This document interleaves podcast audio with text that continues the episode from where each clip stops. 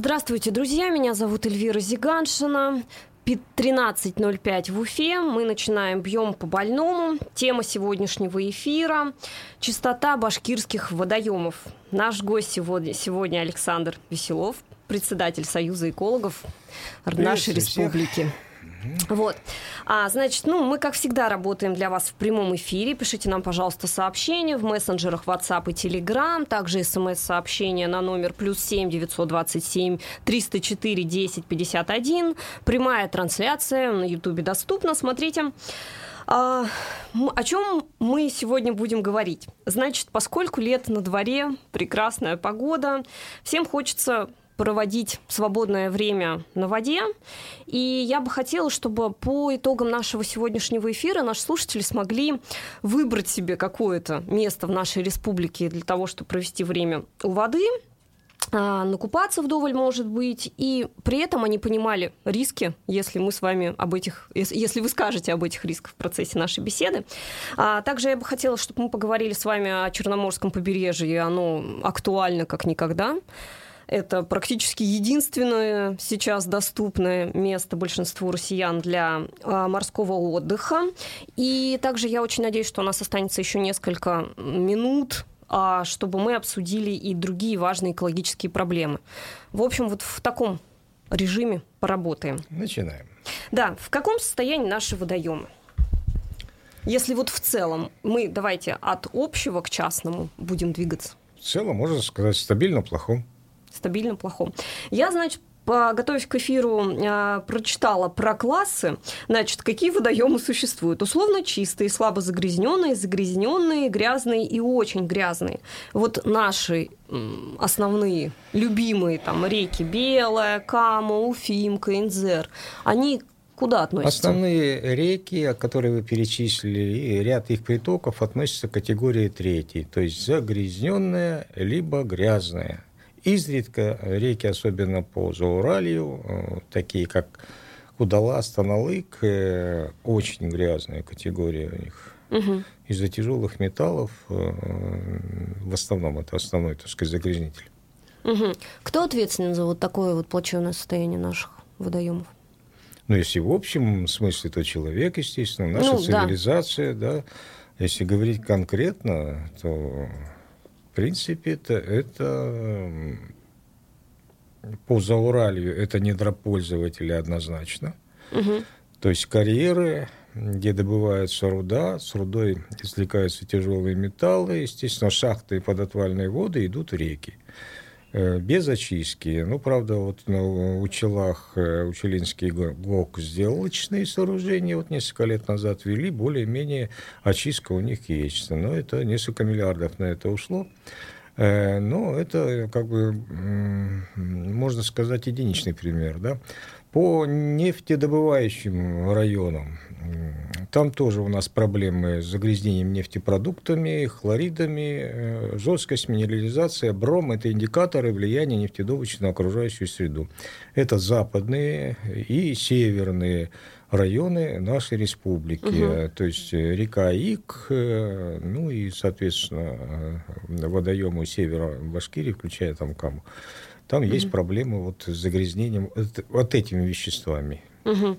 А вот смотрите, я бы хотела э, сейчас на белое остановиться. Вот угу. любимая всеми река, она у нас получается загрязненная. Вообще, вот, допустим, если разделить по классам, то в, вот какой класс? То есть условно чистое – это то, где можно купаться безопасно там, для здоровья, да? И уже все остальные классы, они, видимо, непригодны если класс присваивается? Критерий можно купаться, у нас такого не существует в законодательстве и подзаконных актах. Э, в любом случае э, разрешение на э, пляжное купание дают угу. органы Роспотребнадзора. Они определяют в первую очередь, конечно, коли индекс, коли титр, то есть загрязнение бактериальными такими веществами биологического происхождения, так скажем, и вот исходя из этого дают э, разрешение. Но тем не менее, даже те пляжи, которые у нас официально разрешены, угу.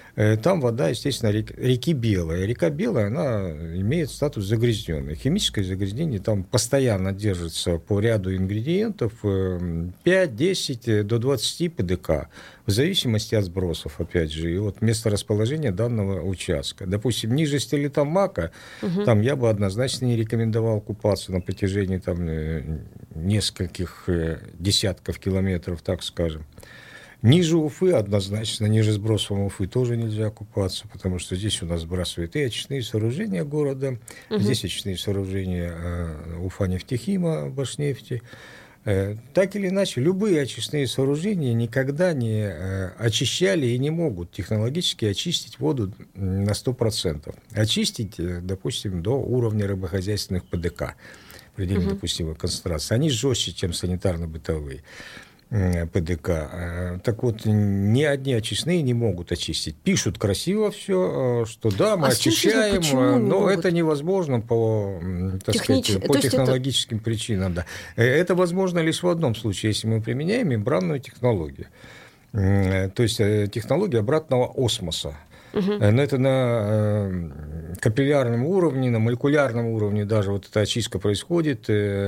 Но это очень маленькие объемы очищает такие очистные сооружения. Угу. И даже если мы очищаем питьевую воду мембранным фильтром, то она становится золотой, очень дорогой. А уж точные воды однозначно никто очищать не будет. Угу. А, я вот еще хотела о чем спросить. Тут как раз недавно, а, значит, была встреча, сейчас я найду информацию, чтобы прям процитировать.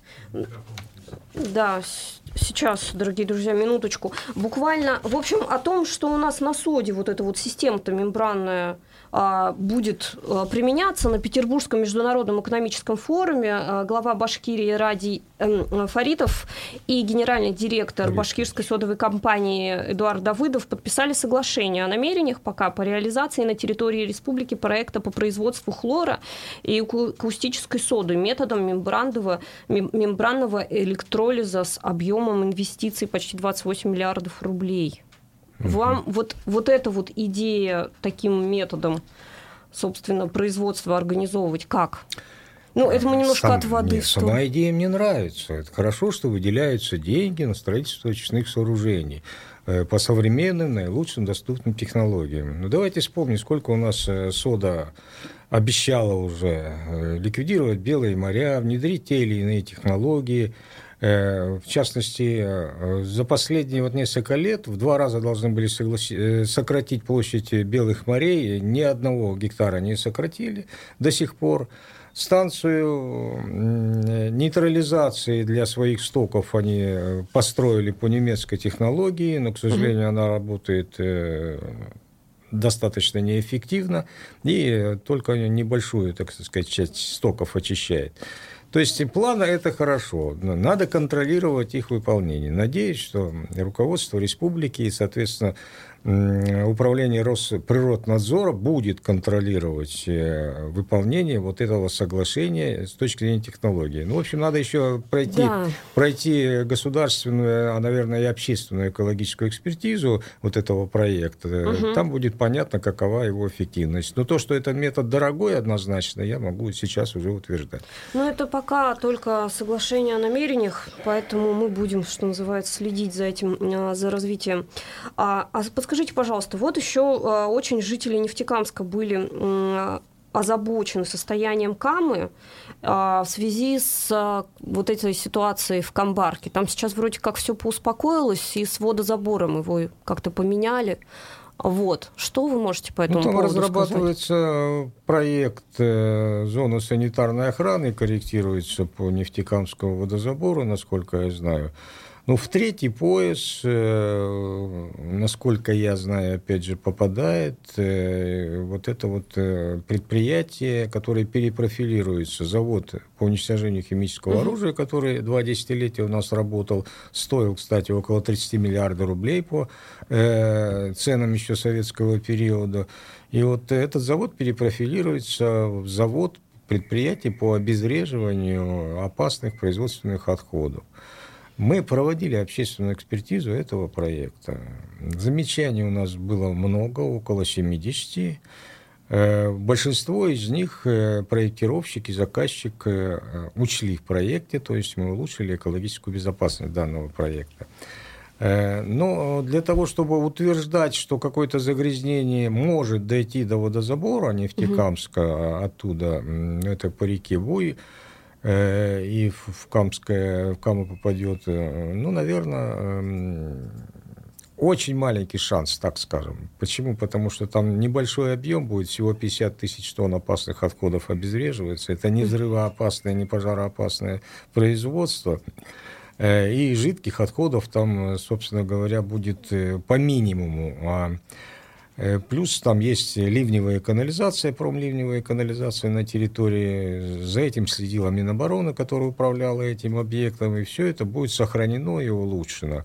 Поскольку это не просто частная структура занимается этим проектом, это федеральный экологический оператор госкорпорации «Росатом». Это мощная организация, государственная структура, государственная компания. Поэтому э, я видел, как они выполняют работы, как они рекультивацией занимаются. Собственно, ориентация четкая на э, реализацию требований природоохранного законодательства. Ну, то есть Поэтому это лучший вариант из того, что мы можем э, сделать. А насчет природоохранных объектов, да, объекты обезвреживания опасных отходов нам жизненно необходимы всей стране, всему населению. Сегодня опасные промышленные отходы идут на свалки, э, нелегально закапываются где-то в горах, в лесах, на полигоны тайно вывозят, и все это незаконно, все это очень большой там черный нал крутится, это очень коррупциогенная, очень экологическая опасная сфера.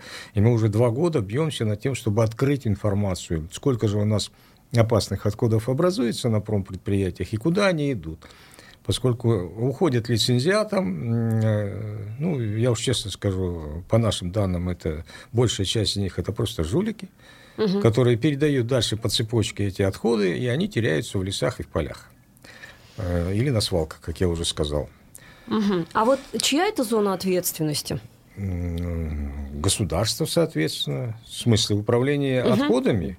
Нет, я к тому, что почему можно вот так вот взять и потерять, скажем так, размазать где-то по нашим лесам опасные производственные отходы. А То потому есть что они учета не, нет. Вот, да, я про учета это. Кто нет, учитывает? соответственно, и контроля нет. Мы несколько раз ставили вопрос перед нашим управлением Росприроднадзора. Даже прокуратура нас поддержала и дала поручение нашему управлению, Южноуральскому управлению Росприроднадзора, создать рабочую группу по контролю за движением опасных производственных отходов. Управление отказалось просто-напросто, им это не надо. И мы вообще не знаем, чем они занимаются, честно говоря. Но я к чему говорю, что за это отвечает государство, за это отвечают сами предприятия, сами предприятия отходообразователи. Угу. То есть достоверного учета нет, открытости информации нет на эту тему, и, соответственно, это все по теневым схемам уходит. И хорошие деньги, кстати, платят за это. Это э, вот на переработку нефтешламовых радиоактивных отходов в Башкирии Э, на крупные партии выделяет Башнефть там несколько сотен миллионов рублей. Если эти отходы просто закопать где-то, угу. то, естественно, огромная прибыль для малого предприятия, которое получает вот этот подряд. О, Александр Калинович, давайте мы вернемся к отходам чуть да. позже. Сейчас, э, э, значит, поговорим о наших водоемах.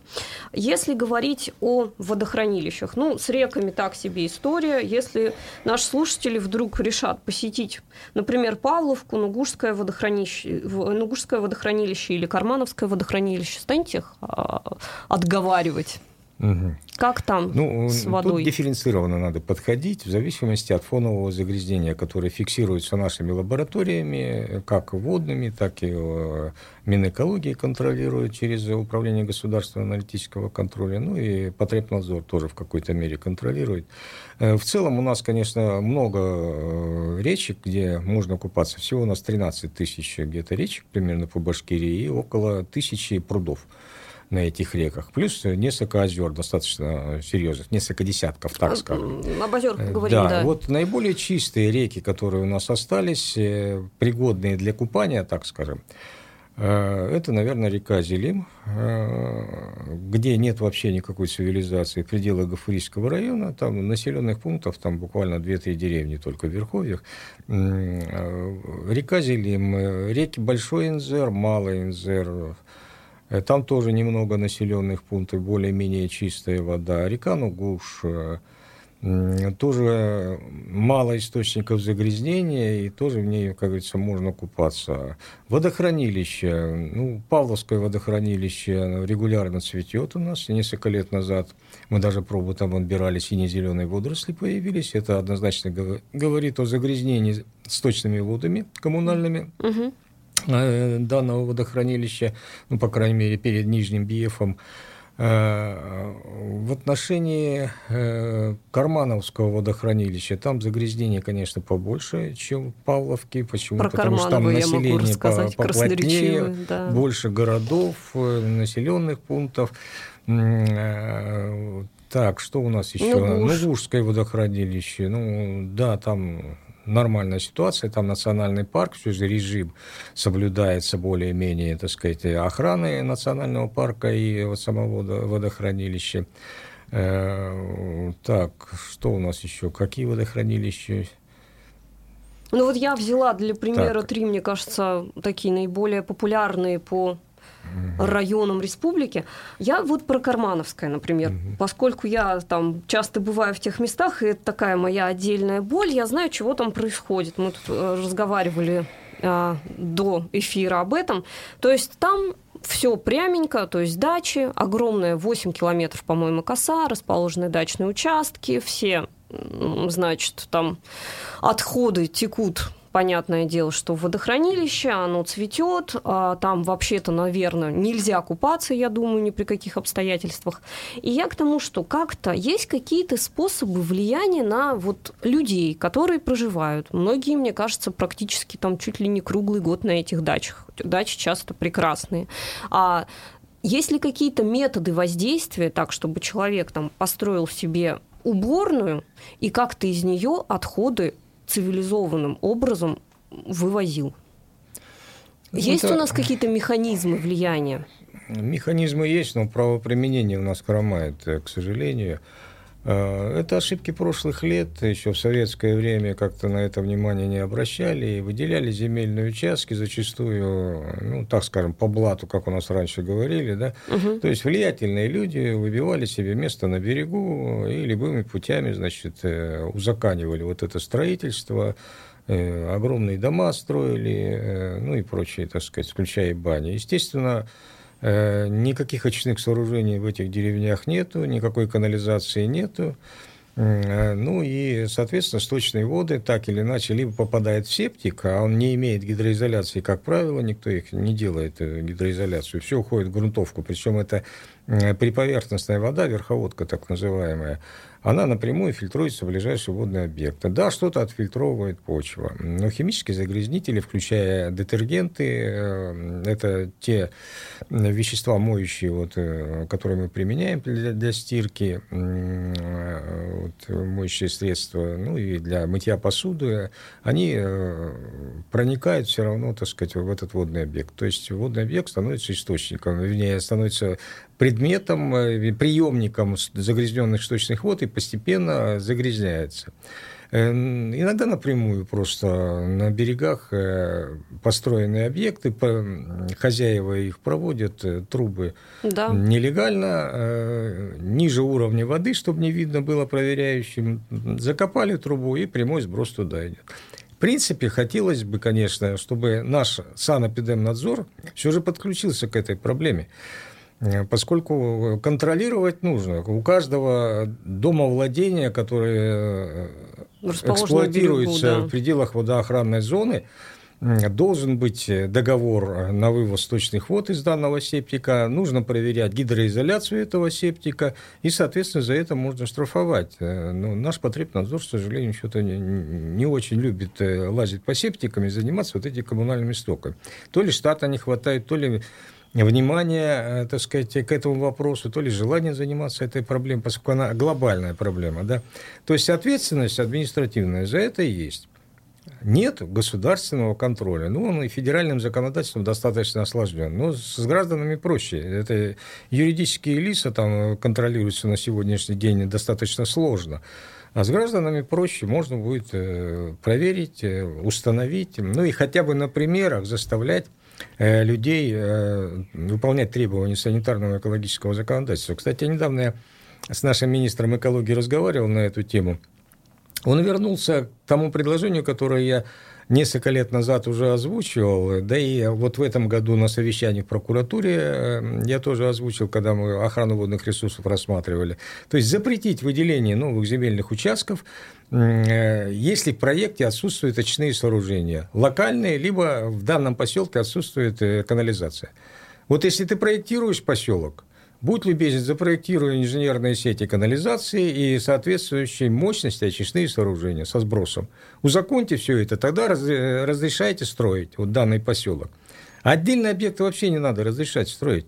Либо в индивидуальном порядке тоже проект пусть составляют, и там же тоже должны быть локальные очные сооружения со сбросом.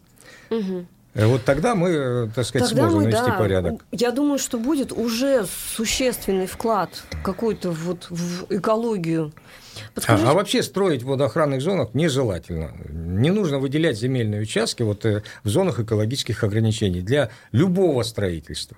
Надо облесением заниматься. У нас водоемы мелеют, в том числе по вот... причине этой, вот, э, пусть лучше лес сажают по берегам, вместо того, чтобы размещать там э, дома и выделять земельные участки под прочие объекты. Мы вот с вами так плавненько подошли к Аслыкулю. Сейчас это отдельная боль а, наших жителей, жителей Башкирии.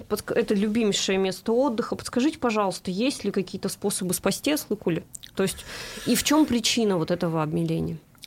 Ну, регулярно гибнет у нас то одно, то другое озеро. Ну, это, собственно, циклический такой период, он примерно 11 лет э, в себя включает. Э, то есть понижение уровня э, грунтовых подземных вод, и, соответственно, они взаимосвязаны с поверхностными водными объектами. Потом идет повышение. Вот сейчас мы еще из периода маловодности не вышли, осталось еще несколько лет. После этого, в принципе, должно, э, э, должен повышаться уровень водных объектов, в том числе и на Аслыкуле. Ну, Аслыкуле чем уникален, это бесточный объект. То есть из него ничего не вытекает, только маленькая речушка впадает, там небольшой водопадик там есть, и все загрязнения остаются там. Но это озеро э, карстового происхождения, большая карстовая воронка которая подпитывается и осадками, и талыми водами, и родниками, соответственно.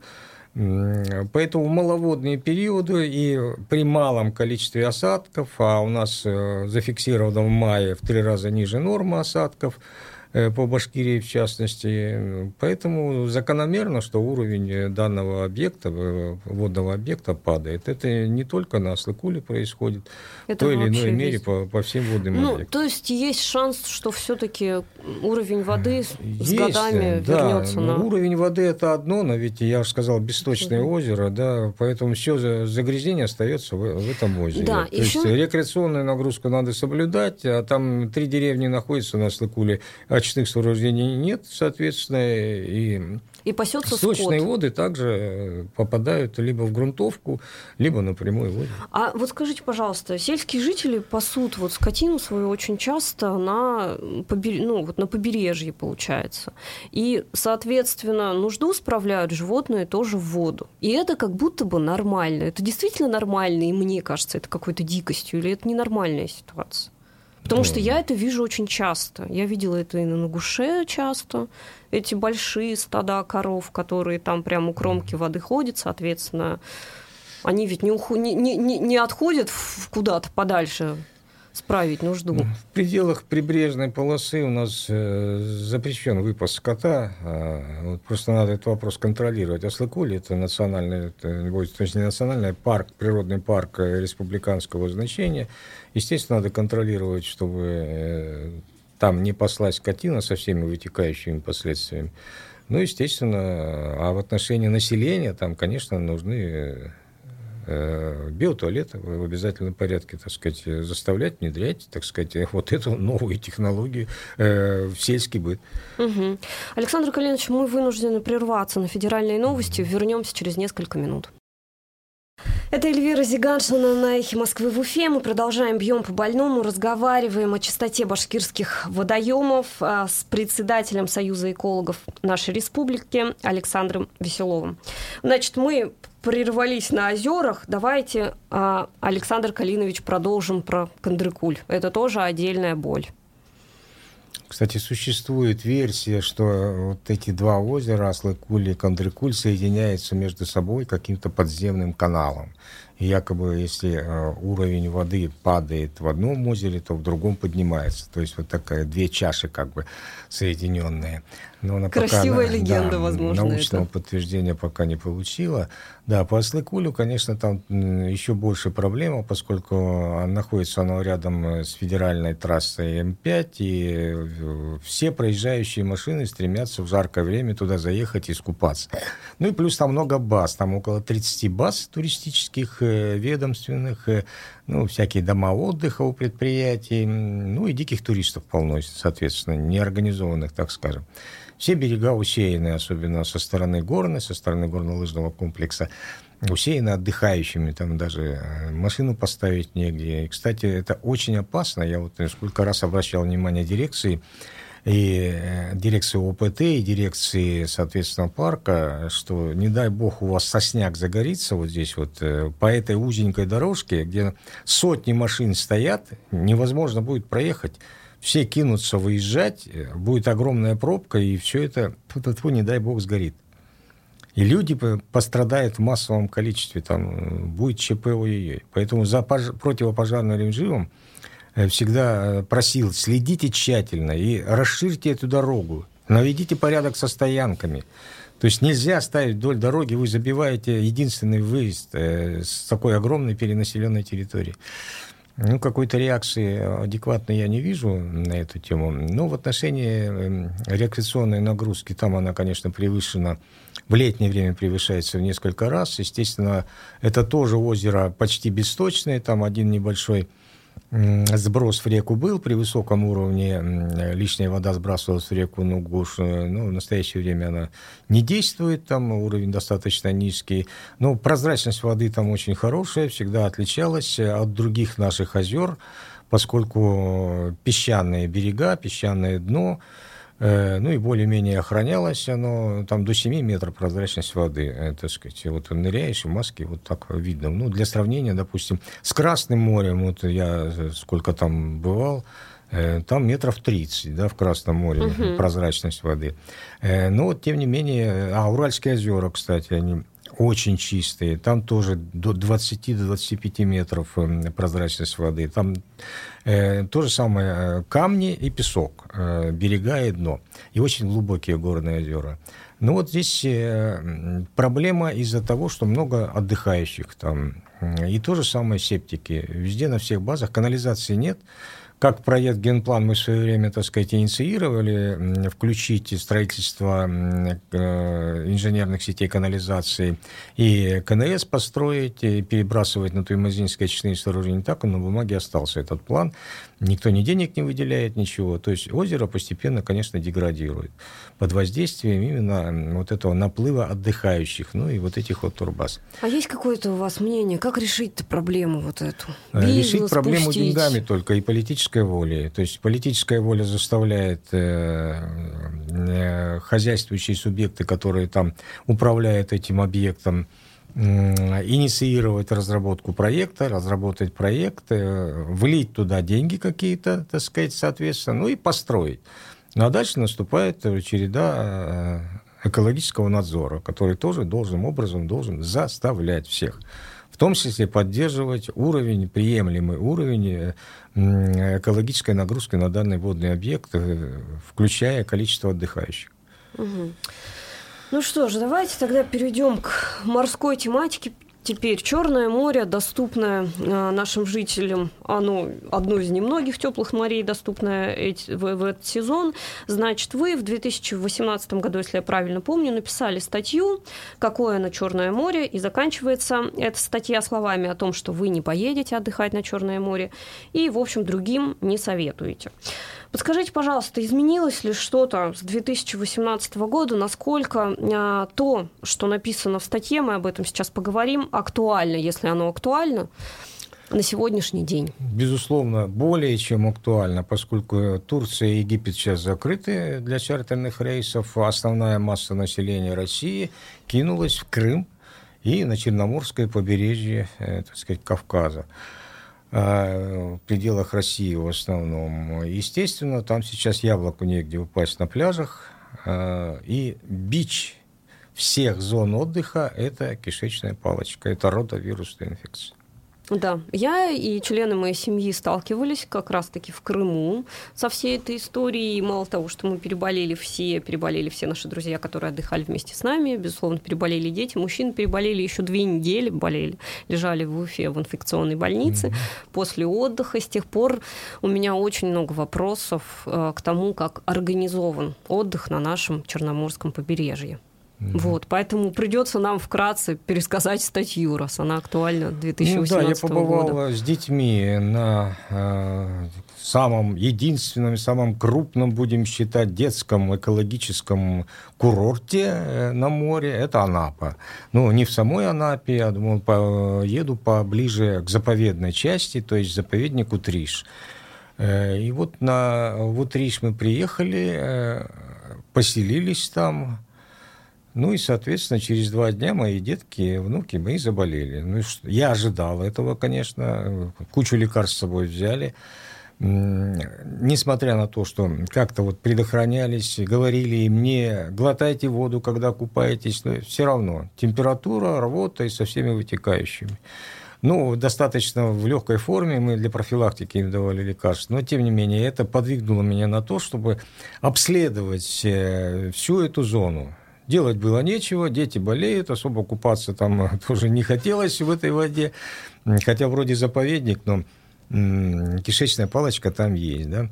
Начал расспрашивать всех. Десятки людей я просил. Местных жителей, туристов, продавцов, э, таксистов. Э, все говорят, что в июле месяце, а мы в сентябре были, что в конце июля переболели все э, жители Утриша и много отдыхающих. Ну, почему это происходит? Э, я нашел единственный источник водопотребления, скважину. Посмотрел всю разводящую сеть. Э, ну, естественно, зона санитарной охраны этой скважины не соблюдается однозначно, застроена. Э, соответственно, скальные породы кругом и везде септики. Это в лучшем случае. А одна гостиница, двухэтажная гостиница прямо в Утрише, у нее просто выведен э, коллектор, э, труба выведена просто прямо море на пляж там, где в основном люди и купаются. В да? Крыму вот я тоже очень часто сталкивалась. Вот, и нигде вот этого, ни учета истории. водопотребления, ни учета сброса нет. И, естественно, все эти очистные сооружения отсутствуют не только вот в Утрише, но и рядом. Э, в долине Суко. А там э, в период активного отдыха в июле месяце отдыхает, э, ну, наверное, не 7 тысяч человек, а в 5 раз больше. Прописано 7 тысяч, да. Я посмотрел там на очистные сооружения, съездил. Их практически нет. Они старые. Министерство обороны построило их лет 50 назад. Никто их не ремонтировал. То есть практически э, превышается в несколько раз объем э, воды, поступающей от населения. И все это сбрасывается на пляж долину Суко, где находится, обратите внимание на минуточку, два самых крупных детских оздоровительных лагеря российских, два самых крупных. В одном 4 тысячи детей отдыхают за сезон, в другом 7 тысяч детей. Я переговорил с местными депутатами и специалистами – в этом году мы, говорит, закрывали эти пляжи и закрывали вообще прием детей. У нас переболело 40% детей. То есть место отдыха крупном, самом единственном крупном детском оздоровительном курорте Анапа люди практически отравля... отравляются. Да, и не только люди. Я там, мне сообщили, что там плантации мидий погибли, местные предприниматели. И я спрашиваю местных депутатов, почему вы меры не предпринимаете? А мы, говорит, пытались поднимать, но нас, э, на нас наезжать стали местный бизнес, туристический, потому что, ну, нет очистных, но надо строить. Я говорю, хорошо, Геленджик. Э, вот в прошлом году, говорю, авария была. Э, всю Геленджикскую бухту отравили эти очистные сооружения. Без очистки, значит, сброс был. Нашли же несколько миллиардов. Сразу федеральный бюджет нашел деньги. Выделили на ремонт Я говорю, вы поднимите тот же вопрос, у вас же дети отдыхают. Мы боимся, бизнеса боятся, криминального бизнеса туристического боятся, боятся органов власти, там вот, э, боятся поднимать эти проблемы местные. Они все живут только вот на туристах. Я пообещал им это сделать. Я говорю, подниму на федеральном уровне этот вопрос. Да, я направил на губернатора, вот опубликовал статью, которая разошлась по федеральным СМИ. Э, направил на губернатора это письмо, э, направил э, в Комитет по экологии Госдумы. Какая-то реакция пошла. Не знаю, что сейчас изменилось, да, вот эти там 2-3 года. Но в любом случае я как написал, что я больше не поеду в Анапу, и на Черноморское побережье я не поеду однозначно. До этого я был в Абхазии, то же самое, кишечная палочка была за угу. год до этого. Там вообще нет очистных сооружений в Абхазии, вообще нет. То есть все бухты э, сбрасываются, поэтому у меня вот практическая рекомендация. Если вы едете на море, в Крым или на Черноморское побережье, выбирайте такое место, где не мелководье, где не мелкое море, а глубокое. И желательно на мысу. Если вы остановитесь в бухте, в бухту обязательно впадает какая-то речка или ручей со сточными водами, несущими в себе всю эту вот заразу. Э, поэтому только на мысу купаться нужно, где огибает поток моря и где глубина сразу идет. Тогда сточные воды оседают на э, дно Черного моря. Кстати, там сероводородная зона, отравленная уже сточными водами всех государств, которые на Черном море находятся, она повышается. Там осталось метров 200-150 от силы э, живой воды а все остальное мертвая зона сероводородная. Александр Калинович, вечный вопрос. Что делать-то? У нас осталось совсем немного времени. Что делать? Есть ли шанс у Черного моря стать действительно хорошим местом для отдыха. Ну ведь таких проблем у нас полно. У нас река Волга гибнет однозначно. Не, не зря же э, программа по оздоровлению Волги, она, у нас проект про экология э, включена, но сегодня выяснилось, что этот проект провален. Эффективности программы нету, сейчас пересматривают эту программу. То есть нужны большие деньги в природоохранные объекты. А где в том числе взять... по сточных водам. Да, где взять деньги? Вот этот в вот бюджете, сбор. с одной стороны, а с другой стороны от хозяйствующих субъектов. В первую очередь, вот, наверное, нашим нефтегазовым и прочим горнорудным магнатам надо бы поделиться своими прибылями и направить вот эти сверхприбыли э, как раз в нацпроект «Экология» либо э, в общие, вот это э, сейчас создается уже экологические фонды воссоздаются, вот надо, чтобы добровольные пожертвования туда вносили, надо, чтобы все платежи туда э, и штрафы туда а шли. А вот курортный сбор, а он такой. много не дает, 50 рублей с человека, это, ну, это, это несколько решит. миллионов по району за, соберете вы э, за сезон несколько миллионов – это копейки. Что на них можно сделать? Очистные сооружения несколько сотен миллионов для э, маленького поселка стоят. В общем, тяжелая эта история. Подскажите, пожалуйста, ну, это кризис, а вы... кризис, да, к сожалению, да, да. у нас цивилизации вот такой экологический, он уже себя проявляет у в полном масштабе. Буквально вот осталось две минуты, а допустим, вот а, наши любимые соседние, скажем так, страны, ну не, не соседние, а вот даже Турция, у которой тоже есть Черное море, который, насколько мне известно, там не слишком популярно в качестве места отдыха. Как там решается вот эта проблема? А там на каждой турбазе, на каждом, в каждом отеле есть своя автономная система канализации канализации свой выпуск есть в море, но это несколько километров глубокой части. И это жестко контролируется, чтобы очистные сооружения у них работали. Вот там есть контроль, там есть... Э, а, они, турки, понимают, что к ним народ не будет ездить, если они травиться будут. Э, поэтому у них там система выстроена, эта система работает. Система э, влияния на хозяйствующие субъекты и система государственного контроля э, за выполнением природоохранных и санитарных мероприятий. То есть у Турции с огромным количеством морей, с огромным количеством курортов. Есть возможность поставить в своих гостиницах а для граждан и своей страны и гостей какие-то очистные сооружения. У нас, получается, у нашей огромной страны на одно Черное море не хватает. В России много риторики по вопросам экологии, много красивых лозунгов, э, но когда доходит дело до выделения средств, э, как-то выясняется, что их очень мало. Вот Норильск, надеюсь, чему-то научил, да, 146 миллиардов э, заплатил Норильский никель, вот сейчас другие предприятия уже, глядя на это, перестраивают свою экологическую политику. В общем, друзья, к сожалению, мы вынуждены заканчивать наше время подходит к концу. Гостем у нас сегодня у меня был сегодня замечательный гость, мы много чего не обсудили, я надеюсь, это наша не последняя встреча. Александр Калинович, вам спасибо большое. Мы в общем, с вами, мне кажется, рассказали все как есть. Не и, все. Ну, не все как есть. есть, ну, по крайней мере, по водным нашим объектам. Пожалуйста, оценивайте риски, прежде чем принимать решение о, об отдыхе. Хорошего вам дня, оставайтесь на их.